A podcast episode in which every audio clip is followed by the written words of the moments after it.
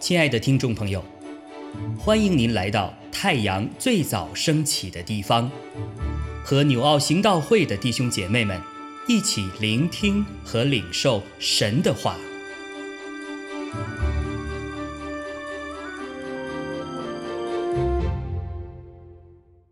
箴言二十六章一到十二节：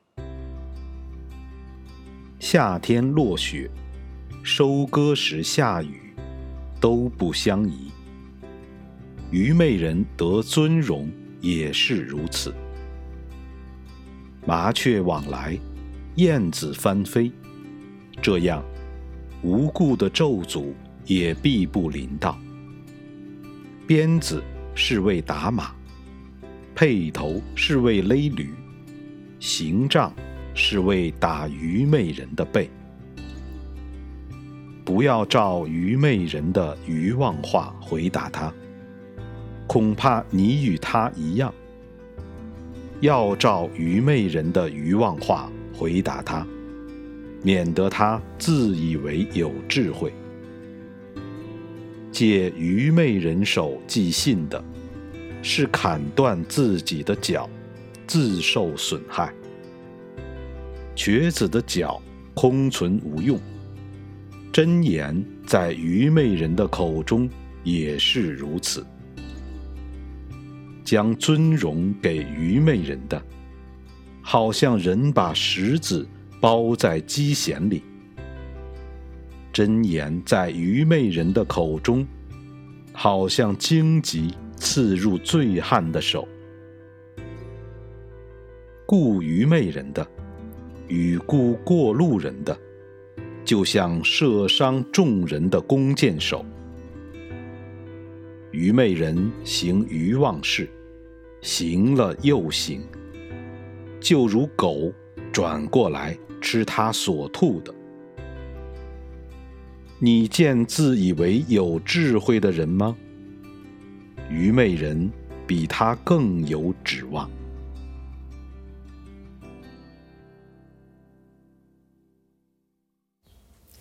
亲爱的弟兄姐妹平安，箴言二十六章一到十二节分享到，把尊荣给愚昧人是一件极为不相宜的事。一个不敬畏神的愚昧人，他的说话空洞，行事拙劣，导致许多的败坏，终将自取咒诅，遭受到刑罚的后果。他不但毫无所得，也毫无用处。幽默大师马克·吐温说过这样的名言：“他说，不要跟蠢人来争论，他们会把你拖到他们那样的水平，然后回击你。这也恰巧说明了愚昧人在生活言语上的表现。那么，当我们要面对这些状况的时候，要如何做出智慧的应对呢？第四节、第五节告诫我们，不要照着愚昧人的愚妄来回答。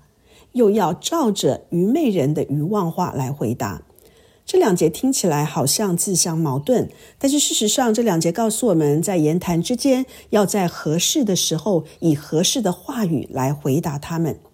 第四节清楚的说到，不要效法愚昧人的言语、态度和行为。第五节是在说，要用他们听得懂的话来回答，不必直接与他辩论。好让他在听懂之际，也许可以自己醒察，免得自以为有智慧。六节十节也提醒我们，不能雇佣愚昧人行事，随意相信他们的能力，因为会导致砍断自己的脚，射伤众人的结局。如果我们信任他们，必定是自己的工作受亏损，同时也会伤害到无辜的人。委托愚昧人做事，最终必定受败坏。七节、九节、十一节和十二节关于愚昧人的定义，通常我们可以从中观察到三种表现。第一，也就是他们对智慧的劝解总是带着愚钝和拒绝的态度。智慧的箴言对于愚昧人来说，如同瘸子的脚，空存无用，也像荆棘刺入醉汉的手中，因为醉汉不会觉得痛，他们感觉迟钝，无动于衷。智慧的箴言对于愚昧人正是如此。第二点，他们不受教诲，反复行愚妄的事。就好像狗所吐出来的已经污秽了，他们又转过头来吃。智慧的人会从错误当中学习教训，以后谨守言行，避免犯同样的错误。愚昧人却没有这样的觉悟，一而再、再而三陷入明知山有虎的无知，还要坚持去行，一错再错，不知悔改。第三，他们自以为有智慧，其实却是无药可救。箴言十三章说：“与智慧人同行的必得智慧，和愚昧人作伴的必受亏损。”弟兄姐妹，谁是你的同伴呢？你身旁常有说愚妄话的愚昧人吗？他们可靠吗？